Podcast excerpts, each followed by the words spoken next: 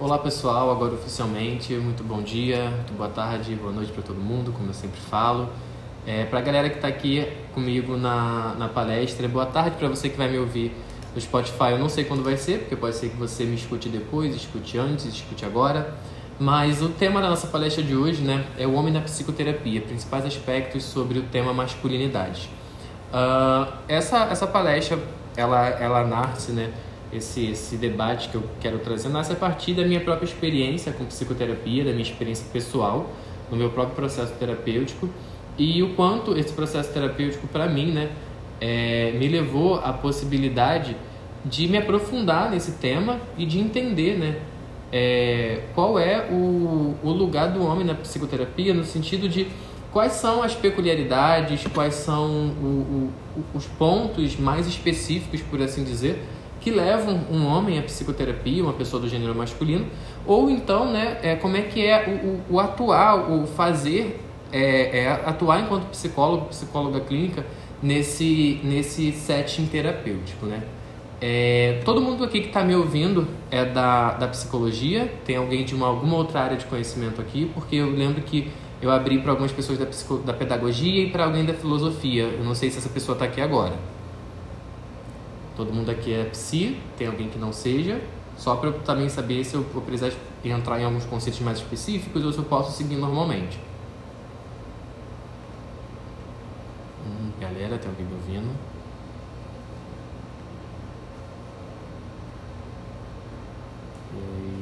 Se alguém mandou comentário, eu não vou conseguir ler agora, tá? Se alguém me respondeu por comentário. Tá, vamos lá. É, eu só vou precisar que alguém só me dê um feedback se me escutaram para poder dar prosseguimento. Porque, como eu falei, aquela questão do notebook, eu não sei se, tá ok. Ah. Uhum. Ah, obrigado, Jaque, muito obrigado. É, então vamos lá, galera. Eu vou, vou. Toda vez que eu avançar um slide, eu vou estar comunicando a vocês, até se der algum algum delay vocês me comunicarem, mas se tudo permanecer em silêncio eu vou entender que tá seguindo tudo bem, tá? Se algo sair aí desconforme, vocês só me notifiquem, porque eu não estou vendo a tela da transmissão, eu estou vendo a tela do meu slide. Então, como eu falei para vocês, é, o, o, o, a, o meu interesse né, em trazer isso através de um formato de palestra vem através da minha experiência pessoal com psicoterapia, quando no meu processo terapêutico eu, eu percebi né, é, essas questões que antes eu só via teoricamente falando, porque acaba que o público que chega para a psicoterapia é um público majoritariamente, né, predominantemente feminino, pelo menos na minha, na minha experiência, são pessoas do gênero feminino, pelo menos na minha experiência enquanto, enquanto terapeuta. E aí acaba que a gente vê esses assuntos de uma forma um pouco mais abrangente, principalmente para quem estuda né, a saúde mental da pessoa LGBT. A gente entra nesse tema masculinidades, a gente passa por eles em algum momento ou de alguma forma, mas não é um tema que necessariamente a gente aprofunda é, por motivo nenhum. Assim, é, é um tema que é, é um recorte bem específico. E aí isso nasce a partir da minha experiência e eu sistematizo isso numa palestra para poder compartilhar com vocês, mas também a partir de eu me aprofundar nesses, nesses estudos, a demanda de pessoas do gênero masculino buscando terapia aumentam para mim, acredito por eu compartilhar isso mais nas redes sociais. E aí eu percebi a necessidade de um, me debruçar mais ainda para poder ler sobre isso e também de trazer mais conteúdo sobre isso para a galera no geral, seja da área psi ou não. E aí para quem não me conhece, eu vou, vou me apresentar antes de a gente começar a palestra propriamente dita. Meu nome é Lohan, eu tenho 25 anos, no momento eu atuo como psicólogo clínico. Eu estou trabalhando com atendimento online no centro de Bangu, né? Atendimento online, meu consultório fica no centro de Bangu, mas eu também trabalho com atendimento presencial para casos específicos, para quem não tem a possibilidade de permanecer no atendimento online. Uh, eu sou formado em práticas grupais em saúde pela Escola Politécnica de Saúde Joaquim Venâncio, da Fiocruz. Eu atuo também como professor na Associação de Pais Responsáveis do Colégio Militar, Brigadeiro Newton Fraga, na Ilha do Governador, agora online. Professor também no Estudo Politécnico de Saúde. É, nessas duas instituições eu trabalho com a formação de pessoas na área técnica e profissionalizante da saúde. Então, técnicos em enfermagem, podologia, cuidadores de idosos, enfim. Eu trabalho com, com a, a o recorte psicologia, saúde mental para essa galera, matérias voltadas a essa área mais social e da saúde mental. É, eu também atuo como palestrante, mediador de rodas de conversas, palestras, cursos, enfim. E também faço esses trabalhos assim mais independentes como é que eu estou fazendo hoje, né? É, para quem chegou um pouquinho mais tarde, o tema do nosso bate-papo hoje, né, nessa palestra é o homem na psicoterapia e os principais aspectos sobre o tema masculinidade. E aí, para a gente começar a falar sobre isso, eu gostaria de abordar com vocês, né, o conceito de masculinidades com S no plural. A gente poder pensar sobre masculinidades, né, na psicoterapia, o que, que cabe nesse plural.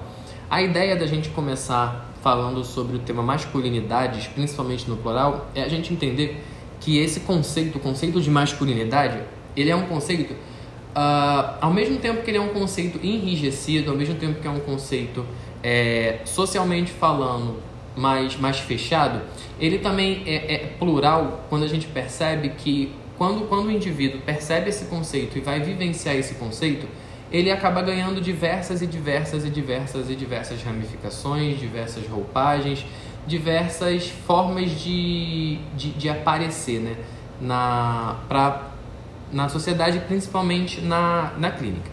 E aí eu vou entrar aqui com vocês em alguns conceitos propriamente ditos, algumas definições, mas eu também vou abrir a partir dessas definições alguns debates e algumas reflexões para antes da gente pensar é, quem é esse homem que chega na psicoterapia, a gente entender quem é esse homem e que contexto social ele está inserido, tá bom? E mais para frente a gente vai entender a importância da gente ir fazendo esses recortes.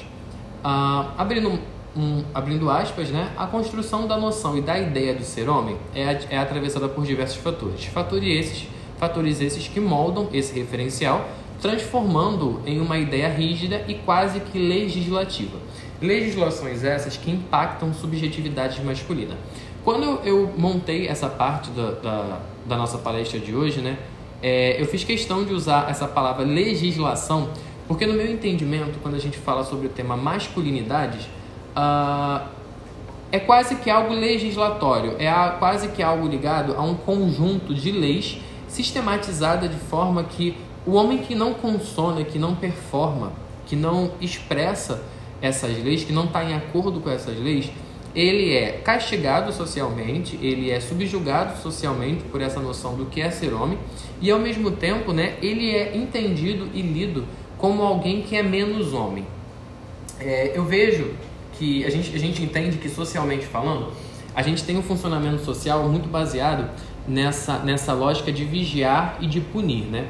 A sociedade vigia o indivíduo, cria todo um sistema de leis e de regras que condicionam esse indivíduo a se encaixar. E quando esse indivíduo não se encaixa nesse, nesse padrão pré-estabelecido, essa mesma sociedade, esse mesmo contexto social encontra um jeito de punir esse, esse, esse indivíduo. A gente pode pegar esse debate e abrir para as nossas várias instituições de controle que a gente tem, como, como a polícia, como a educação, né, no sentido da, da instituição escola, mas a sociedade como um todo ela tem um funcionamento muito ligado a essa ideia de vigiar e de punir. E quando a gente fala sobre o tema masculinidades, né, e sobre essa ideia do que é ser homem, a gente também precisa pensar que essa lógica, esse funcionamento também está pautado, também está sendo regido por um sistema muito semelhante a esse de vigiar e de punir. E aí a ideia de eu trazer essas legislações, né, esse ser homem como um conjunto de legislações, é a gente entender, entender que essas legisla, legislações impactam essas subjetividades masculinas. E aí, quando eu falo subjetividades masculinas, eu não estou aqui é, é, criando, né, pré-estabelecendo quem são os indivíduos que precisam se encaixar nesse ser homem. Quando eu falo de é, subjetividades masculinas, eu estou falando desde a pessoa é, heterossexual, cisgênero, até pessoas que que não são cisgêneros, mas que estão, né, mas que são do gênero, né, masculino, que se entendem, se compreendem como um indivíduo do, do gênero masculino. E mais para frente eu vou, eu vou explicar o porquê deixar a coisa nesse campo de subjetividades masculinas. Uh, nesse, nesse próximo slide eu fiz uma, uma, uma frase que eu acho que é muito importante também a gente entender. já nascemos, entre aspas, meninos e meninas, e como tais, somos condicionados a performar tais, tais padrões. Para compreender o que é ser homem, também é preciso que entendamos o que é ser mulher. E aqui eu deixo ser homem entre parênteses, o ser homem, ser mulher entre parênteses, e quando eu falo que a gente já nasce menino e menina, também é entre parênteses. Por quê? É, eu quero aqui dizer que quando a gente é inserido no mundo, quando a gente é inserido no nosso contexto social, no nosso contexto familiar, já existe toda uma carga de expectativas e de padrões pré-estabelecidos para que a gente se torne algo. Então, por exemplo, quando, quando um casal está esperando um menino, uma menina, né, uma pessoa do sexo masculino ou do sexo feminino, já existe um, uma, uma, uma uh, algo pré-estabelecido, algo pré, pré-esperado de que quando esse indivíduo nasça, ele já seja daquele gênero, ou um menino ou uma menina. E dentro desse conjunto de expectativas existe o conjunto de expectativas do que é ser homem. E quando a gente fala do tema especificamente masculinidade, a gente precisa também entender o que, que a sociedade entende do que é ser mulher. E aí você deve estar se perguntando, Lohan, como é que para eu falar de masculinidade eu preciso falar do que é ser mulher? Vamos, vamos avançar devagar? para a gente entender como é que o conceito social do que é ser homem está diretamente ligado com o que é ser mulher, tá? Uh, eu não sei se passou aí para vocês, não, deixa eu ver, não passou não. Próximo slide. E aí, colocando aqui um dado estatístico. Desde a primeira infância, meninos crescem praticamente sem ver homens exercendo o papel de cuidado ou de cuidador. Somente 2% dos educadores nessa fase são homens. E aí, a gente precisa entender quais são os referenciais sociais do que entendemos do indivíduo do, do gênero masculino. Vocês lembram que eu falei para vocês agora há pouco que para a gente poder falar sobre o tema masculinidade, a gente também precisa entender o que, que é, né, é, o tema feminilidades ou o que, que a sociedade compreende como, como indivíduo do, do, do gênero feminino? Quando a gente fala sobre o tornar-se homem ou a composição e a ideia social do que é ser homem, a gente precisa entender que existe uma coisa chamada masculinidade hegemônica. O que é essa masculinidade hegemônica? É essa ideia social, essa ideia predominante que legisla e que define o que é ser homem. Uh, eu acredito que para vocês aí já deve ter passado mas para mim aqui tá demorando um pouquinho, como eu falei para vocês, o meu notebook não tá nos seus melhores dias, pelo menos esse que eu estou usando hoje. Deixa eu só mudar aqui a tela para mim, que aí eu vou conseguir acompanhar ao mesmo tempo que vocês. Peraí, problemas técnicos de funcionamento do notebook. Pronto. E aí, quando a gente fala sobre a masculinidade hegemônica, a gente precisa entender que ela pode ser definida como uma combinação entre a pluralidade de masculinidades e uma hierarquia estabelecidas entre elas. Quando eu, lá no começo da, do nosso bate-papo de hoje, né, da palestra de hoje, eu falei para vocês que falar sobre masculinidade é falar sobre masculinidades no plural, é justamente, peraí que eu vou admitir aqui a Ana Paula no nosso bate-papo. Olá, Ana Paula, boa tarde, seja bem-vinda. Consegue me escutar bem? Consegue acompanhar bem? Deixa eu ver. Boa tarde. Nada. Tudo bem. É, Ana Paula, só para te contextualizar. É, a gente também está aqui no Spotify, ao mesmo tempo que eu estou falando aqui para vocês, eu também estou criando um podcast para o Spotify, tá? No caso, o que vocês falarem não vai ser nesse podcast, porque eu estou no fone de ouvido, mas só para compartilhar com você que se em algum momento eu falar algo um pouco diferente de um conteúdo nesse, nesse formato de palestra, porque eu estou contextualizando também para a galera que vai me escutar posteriormente no, no Spotify. Uh, e aí, é, Ana Paula, eu estava contextualizando para o pessoal, é, antes da gente entrar especificamente no nosso, no nosso debate de hoje mais, mais afunilado, que é o homem na psicoterapia, eu estava falando com eles sobre quem é esse homem que chega na psicoterapia e sobre qual contexto social esse homem chega na terapia e a gente estava falando sobre o conceito de masculinidade. E lá no começo eu falei sobre masculinidades com S. Porque por mais que masculinidade seja um conceito bem enrijecido socialmente falando, ela existe de forma é, plural e também hierárquica. E aí eu defini masculinidade aqui para vocês como uh, uma combinação entre a pluralidade de masculinidades, né, no caso a masculinidade hegemônica, é uma combinação de masculinidades e uma hierarquia estabelecida entre elas. E é muito importante falar para vocês que essa hierarquia tem como papel fundamental estabelecer quem é mais homem e quem é menos homem. E esse referencial de quem é mais homem e quem é menos homem está diretamente ligado com o que é ser mulher. Vou explicar mais para frente para vocês. Vou passar agora para o próximo, nosso próximo slide. Uh, mais novamente sobre masculinidade hegemônica. Ser homem implica em ser tudo aquilo que uma mulher não é. Todo homem que não absorva ou performe os valores hegemônicos predominantes do que é ser homem, da masculinidade, são rebaixados a uma categoria, a uma segunda categoria inferior à primeira. Uh, categoria essa, né, que não está junto, não está ligado a, a, a, essa, essa noção do que é ser homem, então esses homens são vistos como, entre aspas, menos homens. Quando eu falo para vocês que a masculinidade hegemônica ela ela está diretamente ligada com o conceito do que é ser mulher, é para poder legislar sobre esses homens que ser homem é ser tudo aquilo que uma mulher não é. Então, certos tipos de comportamentos, certos tipos de ideias, certos tipos de funcionamentos do que uma mulher performa, do que uma mulher socialmente falando expressa, a masculinidade hegemônica diz que para um homem ser entendido e configurado como um homem, ele precisa estar cada vez mais distante do que é ser mulher. Ah, Lohan, isso é óbvio. Talvez falar que ser homem é não ser mulher possa trazer a sensação de que isso é um pouco óbvio. Por que a gente precisa definir isso? Porque quando eu falo que a partir da masculinidade hegemônica, ser homem implica em ser tudo aquilo que uma mulher não é, eu estou dizendo que o homem, para ele ser reconhecido como homem, a partir desse referencial, ele não pode ter aqueles comportamentos mais frágeis, ter aquele funcionamento mais ligado a, a, ao que se entende de uma mulher. Vocês lembram também que eu trouxe ali um dado estatístico para vocês dizendo que 2% apenas dos educadores, dos cuidadores são homens e que muito mais dificilmente um homem ele expressa cuidado ou recebe cuidado na infância, principalmente vindo de outro homem, é porque a gente precisa entender que o referencial social do que é ser homem está muito ligado a essa noção de força, virilidade, de não expressão de sentimentos, não expressão de cuidados, não recebimento de cuidados e também uh, uma definição de que quanto mais cuidadoso, quanto mais sentimental, quanto mais emotivo, quanto mais atencioso um homem for, menos homem ele é. Porque esse tipo de comportamento o aproxima da lógica do que é ser mulher. Até aqui vocês estão acompanhando. Estou indo muito rápido. Estou indo devagar. Alguém tem alguma dúvida até aqui?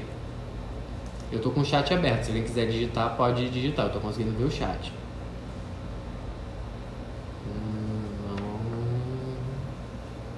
Alguém quer fazer alguma colocação? Alguém tem alguma dúvida até aqui? Tá, então vou entender como um não. Então, se ninguém falar nada, eu vou entender como um não, vou seguir. Tá, peraí.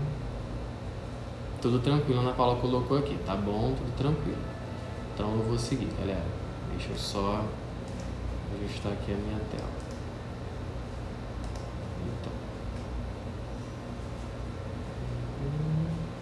Então vamos para o nosso próximo, nosso próximo slide. Uh, ainda falando sobre a masculinidade hegemônica.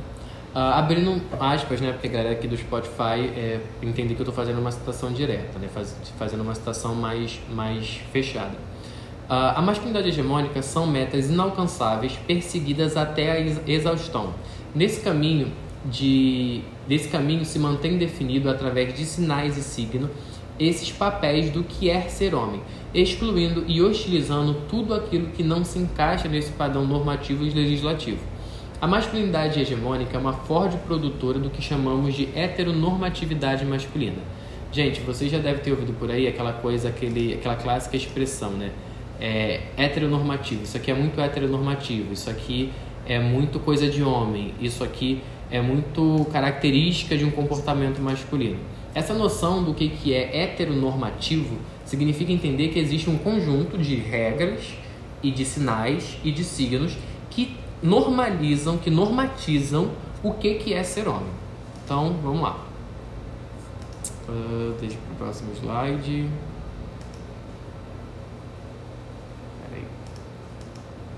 Para vocês deve ter mudado para mim, não. Aqui foi.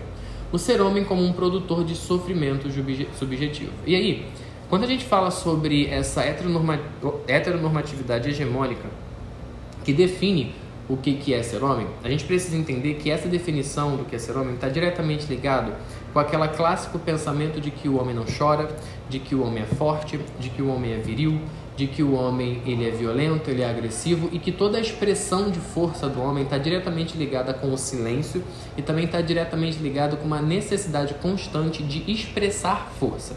E aí, antes da gente entrar nos dados mais estatísticos desse debate, eu quero explicar para vocês de uma forma bem, bem, bem sucinta mesmo um conceito chamado Casa dos Homens. O que que esse conceito explica para gente? A Casa dos Homens é um, um conceito social que existe que traz para a gente a noção de que um homem, para ele se tornar e ser reconhecido e validado como, como homem, ele precisa que um grupo de homens mais velhos validem essa, essa masculinidade. E essa validação de masculinidade existe através de um comportamento social. Então a gente precisa entender que, socialmente falando, um homem só é reconhecido e validado por, como homem através de outros homens e que essa validação se dá através da manifestação desse conjunto de comportamentos ditos e entendidos socialmente como, como masculino. E aí, como a gente está falando hoje aqui sobre psicoterapia e sobre, e sobre quem é esse homem que chega na terapia pra gente, eu trouxe alguns dados estatísticos para vocês. E aí eu vou falar esses dados aqui, vocês devem estar tá vendo, mas eu vou falar para a galera do Spotify. 83% das mortes violentas no Brasil têm homens como vítimas. Homens possuem uma expectativa de vida menor que as mulheres em 7 anos. 17% dos homens lidam com algum tipo de dependência alcoólica. Quando sofrem abuso sexual, demoram até 20 anos para contar para alguém. 30% já enfrentam, enfrentam ou já enfrentaram ejaculação precoce ou disfunção erétil. Uh, ah, 95% da população prisional do Brasil é homem, é masculina, sendo que a maior parte dos encarcerados são jovens, periféricos e com ausência de figura paterna.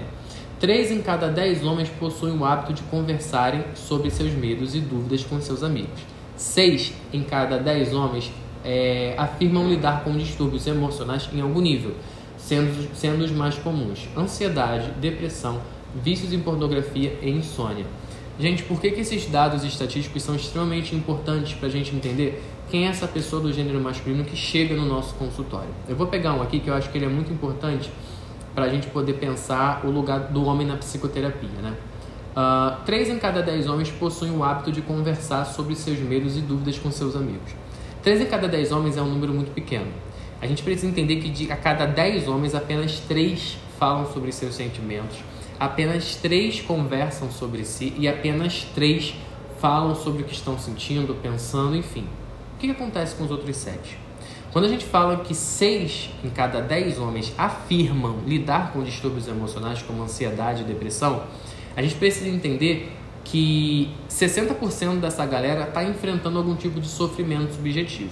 E aí vocês lembram que lá no começo da nossa palestra eu falei com vocês sobre o público, pelo menos na minha experiência como psicólogo, uh, que busca psicoterapia ser majoritariamente feminino, como é que pode a gente falar que os homens eles têm uma taxa de sofrimento subjetivo muito maior que a da mulher, mas quando a gente fala sobre o lugar do cuidado, o lugar do autocuidado, o lugar da expressão de sentimentos, esse número ele, ele, ele, ele é muito maior e ele é muito mais expressivo quando trata-se do público feminino.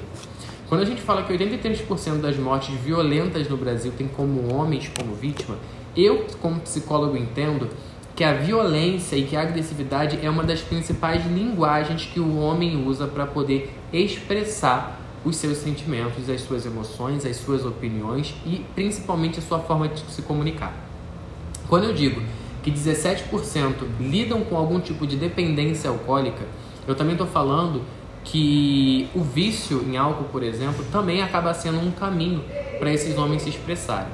Quando eu estou falando para vocês aqui que os homens levam até 20 anos para contar por alguém algum tipo de abuso sexual que eles, que eles sofreram, também mostra para gente uh, o nível de o quanto esses homens se silenciam e o quanto esses homens não falam sobre si.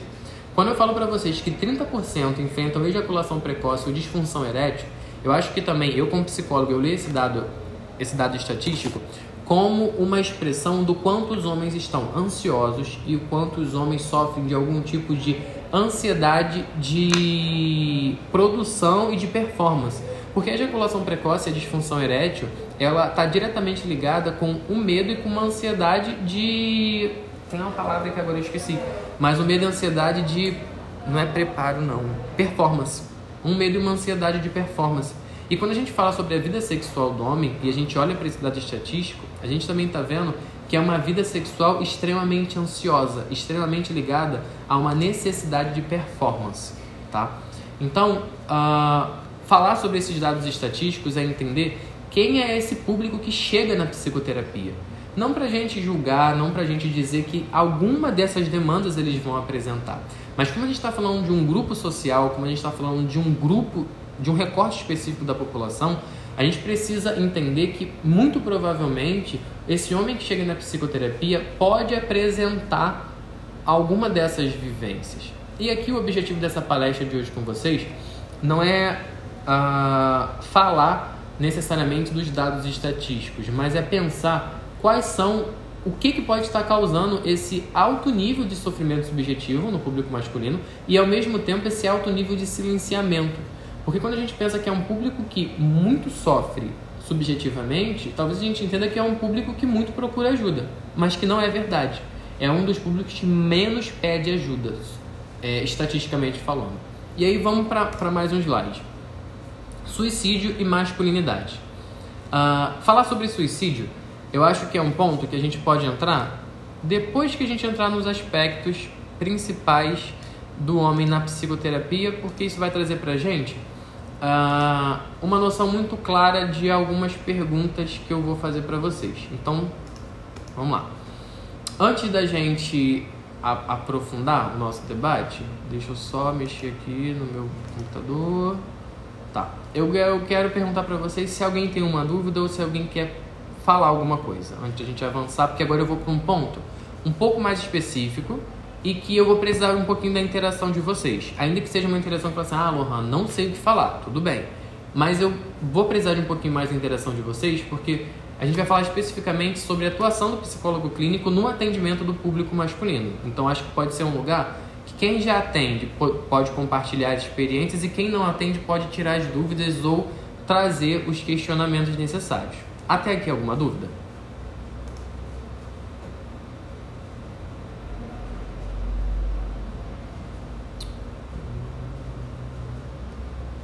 Tem aqui alguma dúvida, gente? Alguém tem algo a dizer? Senão eu vou avançar. Então tá bom. Então por enquanto não. Tá bom, beleza. Então vou avançar para a parte mais específica do nosso debate.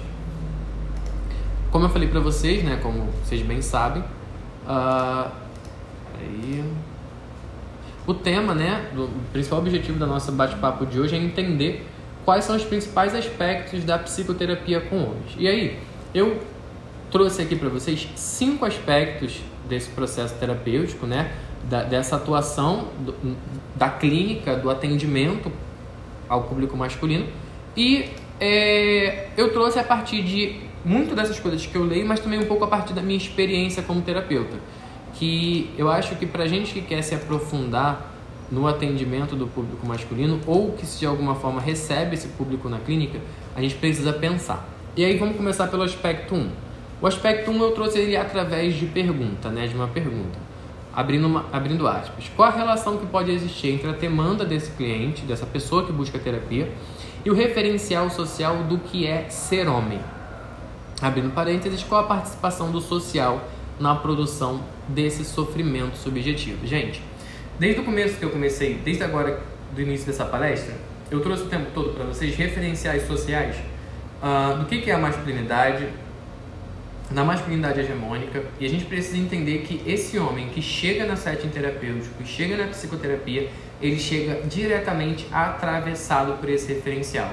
Seja esse atravessamento através de uma reprodução desse, desse referencial social do que é ser homem, do que são masculinidades, do que é ser o indivíduo do gênero masculino, seja através de um sofrimento subjetivo causado por esse por esse referencial. E aí, a gente precisa entender o seguinte, que na minha visão, tem três possibilidades aí. Claro que existem muito mais, mas eu quero me ater a três.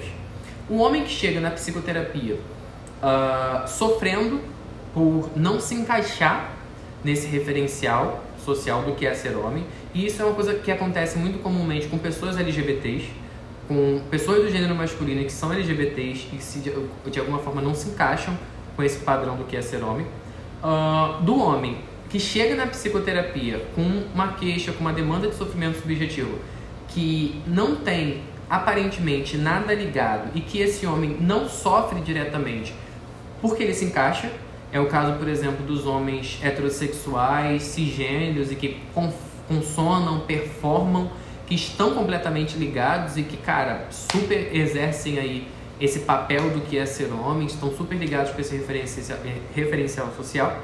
E um terceiro caso, que é quando esse homem ele está diretamente ligado, ele performa esse referencial social, ele é, vive, arrisca essa masculinidade hegemônica, mas que justamente por ele viver a risca, ele não consegue pensar outras formas de ser homem. Ele está enrijecido no referencial social do que, que é ser homem. Tá? E aí eu acredito que nesses três casos, ou em qualquer caso, ou na maioria dos casos, do homem na psicoterapia, ele vai chegar atravessado por esse referencial social do que é ser homem. E é importante a gente se perguntar qual a participação do social na produção da demanda desse cliente. Qual é a participação do social no sofrimento subjetivo que esse homem traz. Porque psicoterapia é um processo da gente trabalhar responsabilização, da gente trabalhar é, é, autonarrativas, da gente trabalhar autopercepção, autoestima. Mas será que esse homem ele tá vindo para psicoterapia única e exclusivamente por questões unicamente que surgem dele? Ou será que também tem aí um, um estopim muito grande, uma pressão externa muito grande para que esse homem performe um, um referencial social do que é ser homem e quando ele não se encaixa, ele sofre? Ou ele tenta tanto, tanto, tanto, tanto se encaixar, ele quer tanto pertencer, ele quer tanto ser validado como homem, que quando ele se esbarra com algo que não seja, que não se comunique com isso, isso gera um sofrimento subjetivo. Ele está enrijecido no, nessa noção do que é ser homem. Eu acho que isso é um ponto muito importante para a gente avaliar a demanda, para que a gente não personalize a demanda, para que a gente não concentre a demanda apenas no cliente, mas que a gente possa contextualizá-la no social. Até aqui alguma dúvida?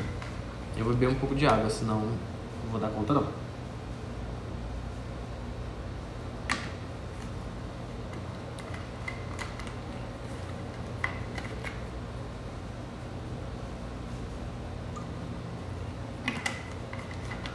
Beleza, até aqui nenhuma dúvida. Vou seguir então. Passando para o próximo aspecto,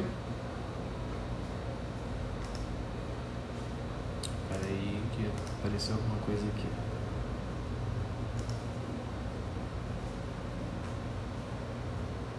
Não, nenhuma dúvida, então vou passar para o próximo. Aspecto de número 2, né? 2 de 5, como eu falei para vocês. Quais são os referenciais masculinos e femininos que esse homem possui? Abrindo parênteses. E como é a relação desse homem com tais referenciais? Quando eu falei para vocês lá atrás que falar sobre masculinidade também é falar sobre feminilidades e que a masculinidade hegemônica ela tenta o tempo todo se afastar do que é ser mulher, né? Criar e, e hostilizar qualquer homem que se aproxima do, do, do, referencial social do feminino. É muito importante quando a gente receba esse homem na nossa clínica, no, na nossa terapia, no nosso atendimento psicológico, enfim, no nosso, na nossa intervenção enquanto psicólogo, a gente consiga identificar quais são os referenciais que esse homem tem na vida dele de outros homens. Não só quais, mas como. Por quê? Quais? Ah, quais é o pai, o tio, o avô, o periquito, o papagaio, o padre, o pastor, o porteiro, quais? Agora o como. O como fala da forma, o como fala do formato. Quem é esse pai desse indivíduo? Ele teve presença paterna? Ele teve uma figura paterna na vida dele? Ah, Lohan, teve. Como foi essa figura paterna? O que, que essa figura paterna ensinou para ele do que, que é ser homem? Ah, Lohan, essa figura paterna foi uma figura paterna extremamente ausente. extremamente distante, completamente, sua participação foi completamente financeira. A gente precisa entender que até um pai ausente, que até um pai que faz parte do sistema familiar, mais de forma silenciosa, mais de forma ausente, ou com uma participação financeira, ele também está explicando e ensinando alguma coisa para esse homem. Quando todo cuidado, todo o amparo psicológico, emocional, de higiene, sanitário que esse homem recebe ao longo do seu crescimento vem da mãe e toda a participação financeira vem do pai, a gente precisa entender que esse pai está ensinando alguma coisa.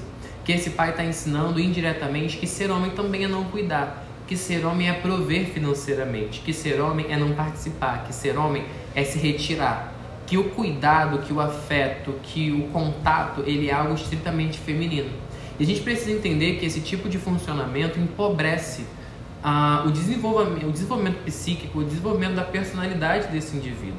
Quando a gente fala, por exemplo, de um homem que chega na terapia, que é muito comum, eu não sei se aqui a gente já tem pessoas formadas, é, chega muitas vezes o homem, ele chega na psicoterapia com demanda de disfunção erétil ou com demanda de agressividade no relacionamento. Quando a gente recebe essa demanda, a gente logo tenta identificar no indivíduo o porquê que ele está agindo isso.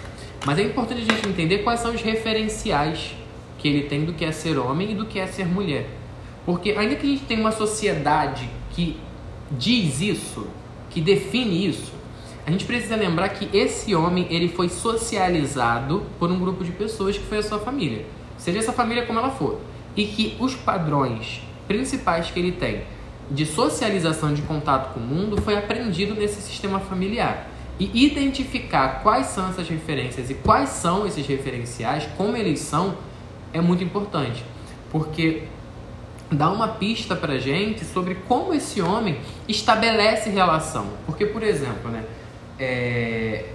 quando a gente entende a relação desse homem com a mãe, quando a gente entende a relação desse homem com o pai, né, a ausência do pai ou não, quando a gente entende a relação e quais foram os papéis sociais que esses indivíduos adquiriram no sistema familiar, pode ajudar a gente a entender como esse homem foi aprendendo a tornar-se homem, tá? Então eu acho que esse aspecto 2 ele é muito importante, porque às vezes o homem ele traz uma demanda de, de sofrimento no relacionamento, ou uma demanda de que de término conturbado, ou uma demanda de traição, ele foi traído ou traiu, ou ele traz uma demanda de depressão, de ansiedade.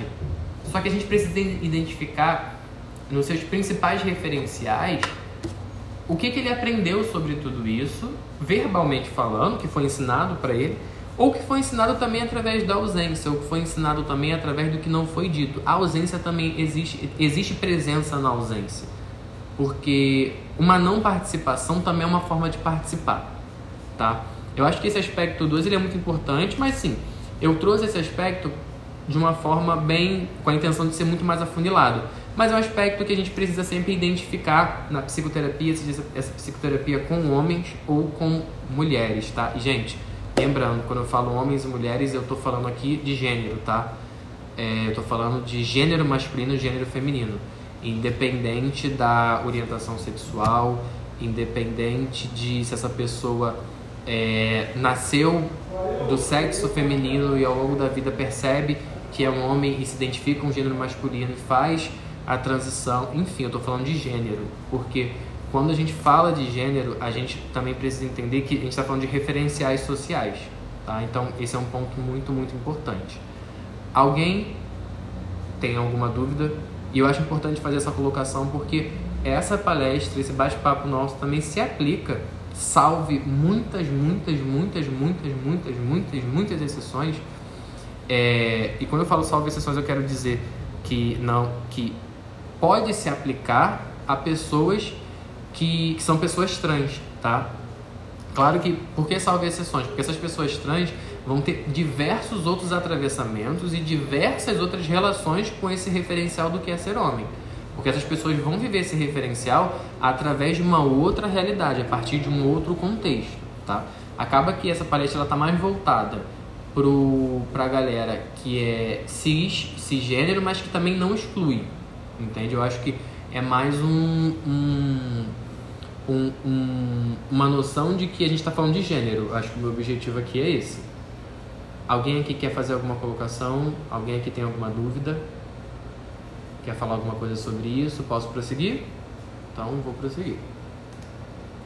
Aspecto número 3. Ah, não mudou aqui também.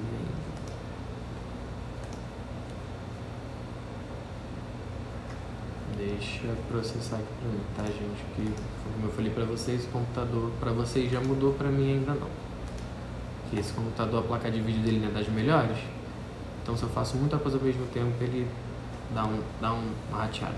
Aspecto número 3, como esse homem lida com suas vulnerabilidades. Como essas vulnerabilidades aparecem, aparecem na psicoterapia e se elas aparecem. A gente também precisa lembrar que ser homem é não ser vulnerável. Que ser homem é não sentir. Que ser homem é não falar sobre sentimentos e não expressar sentimentos. Então, muito mais se esse homem lida com as suas vulnerabilidades ou não, é como ele lida. E se, essa, e se essa vulnerabilidade aparece na psicoterapia, porque o homem buscar psicoterapia já é uma forma de admitir vulnerabilidade. Mas nem sempre no processo terapêutico esse homem ele, ele vai expressar essas vulnerabilidades, ele vai se permitir olhar para essas vulnerabilidades. Lohan, é nosso papel pegar ele e fazer ele ver? Não, cada um vai ter o seu tempo para lidar com isso. Mas é muito importante que a gente consiga identificar o como ele lida com essas vulnerabilidades e se essas vulnerabilidades aparecem na psicoterapia, porque falar sobre essas vulnerabilidades também vai dar uma pista pra gente sobre como esse homem lida com as vulnerabilidades das pessoas dele ao redor dele e como a forma que ele lida com essas vulnerabilidades pode ter participação, pode ter influência na demanda que ele está trazendo e na queixa principal dele. Então, falar sobre vulnerabilidades também entender a forma como esse homem lida com a vulnerabilidade também é entender é, como tudo isso está se relacionando. Uh, vou passar para o próximo ponto para a gente poder ter um tempinho para bater um papo se tiver algum, algo importante a ser colocado.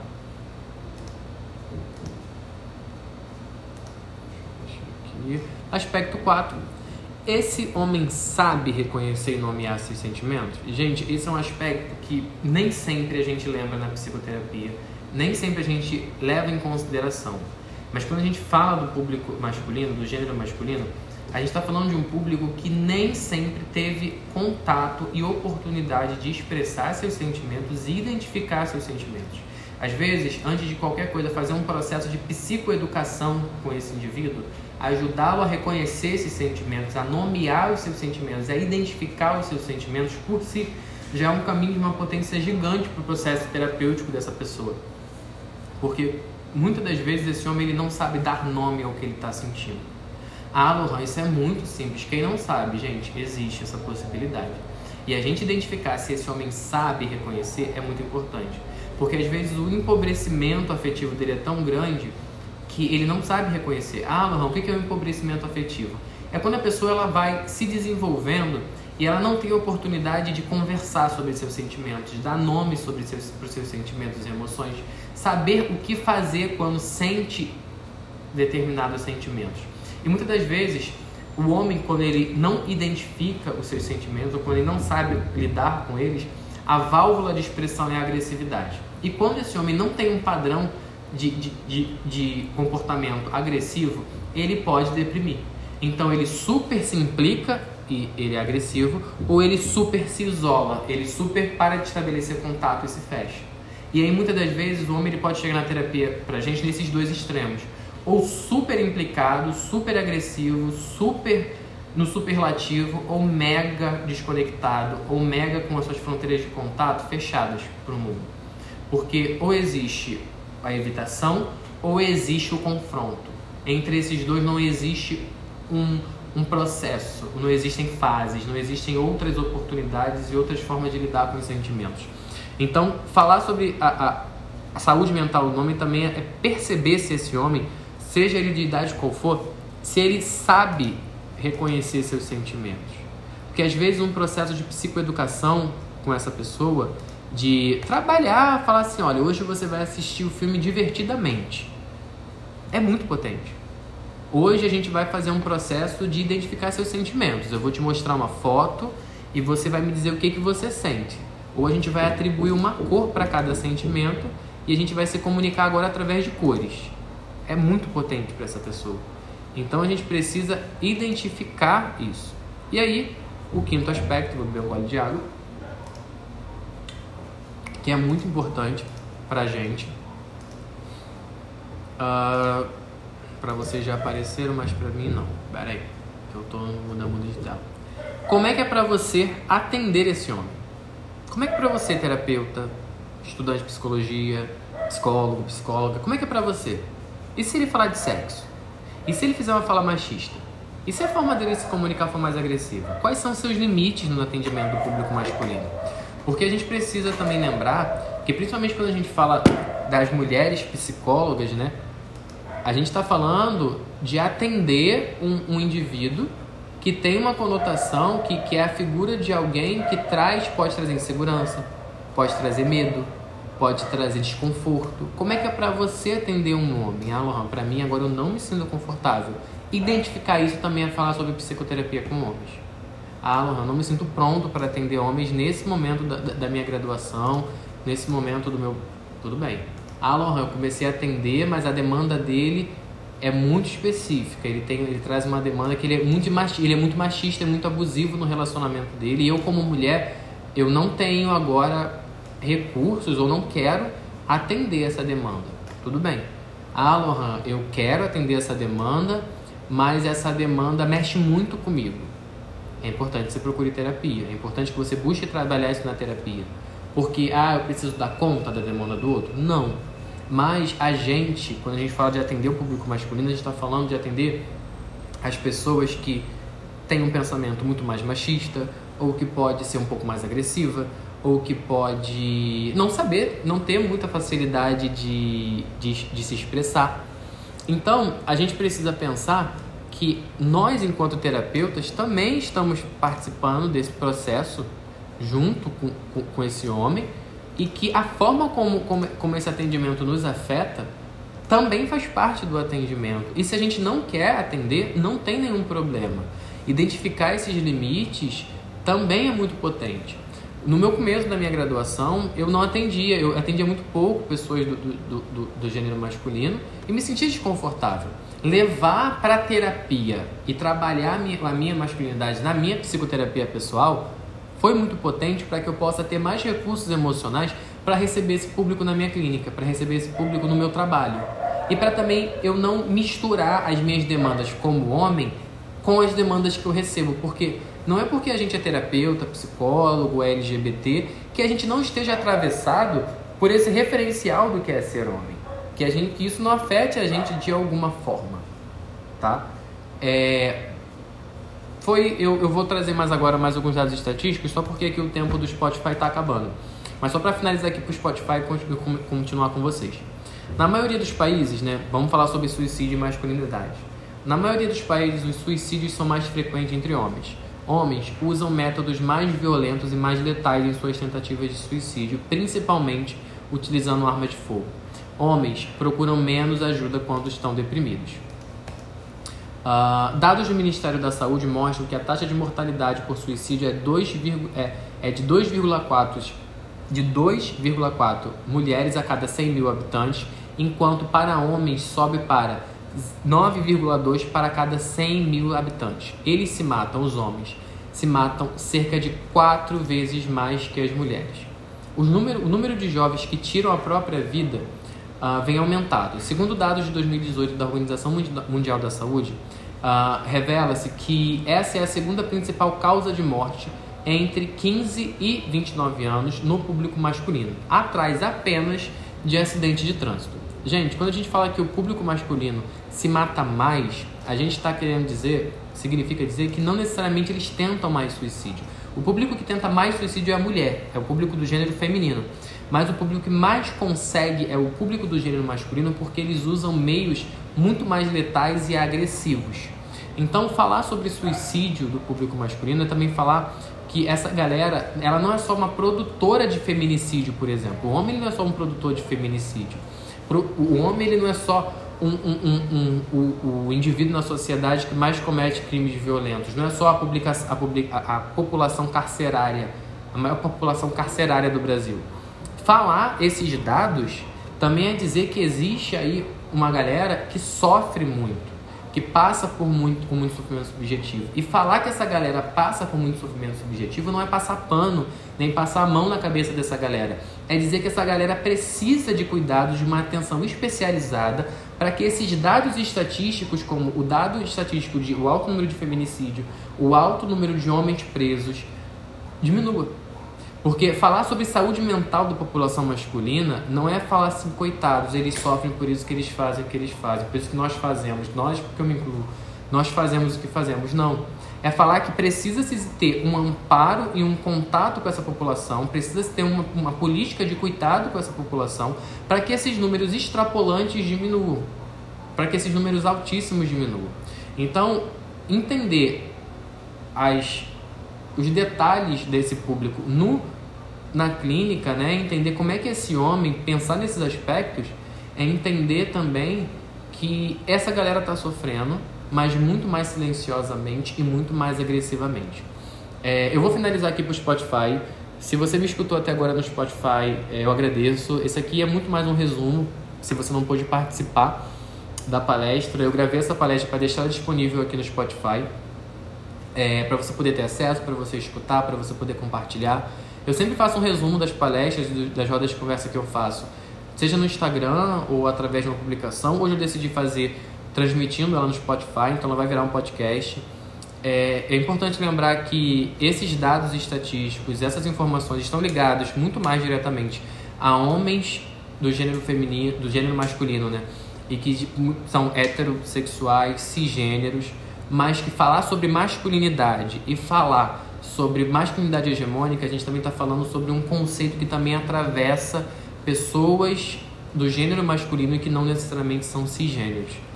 Mas que a palestra de hoje foi muito mais voltada para o público cisgênero, devido a, ao que eu falei, principalmente agora no final, que é o público que mais é preso, que é o público que mais se mata e que é o público que mais mata, que mais comete feminicídio e que mais mata no Brasil atualmente. Então, obrigado por ter ouvido até aqui tiver alguma dúvida, quiser receber algum conteúdo, manda mensagem, compartilha comigo. E até o próximo podcast.